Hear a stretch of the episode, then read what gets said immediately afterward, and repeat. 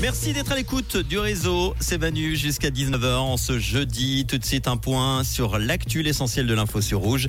C'est avec Léna Vulliami. Bonjour Léna. Bonjour Manu, bonjour à toutes et à tous. La Poste prévoit des économies supplémentaires de l'ordre de 42 millions de francs. Le géant jaune compte avec des suppressions d'emplois sans préciser pour l'heure combien de collaborateurs sont concernés. Le Blic avançait le chiffre de 300 personnes touchées, mais la porte-parole de la Poste n'a pas voulu confirmer.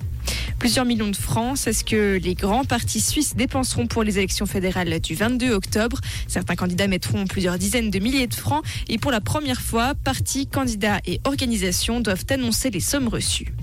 L'UNESCO recommande de réglementer l'usage des outils d'intelligence artificielle dans les salles de classe, par exemple ChatGPT.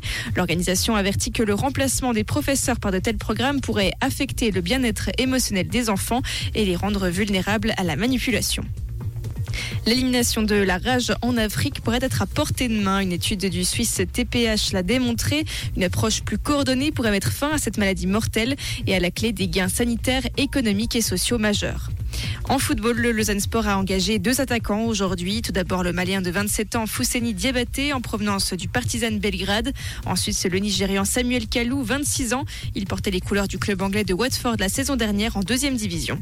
Et en aviron, cinq bateaux suisses se sont hissés en finale des championnats du monde de Belgrade. La Suisse s'octroie ainsi un quota de 4 places au JO de Paris. Merci Léna. Retour de l'info tout à l'heure à 18h sur Rouge. Comprendre ce qui se passe en Suisse romande et dans le monde, c'est aussi sur Rouge.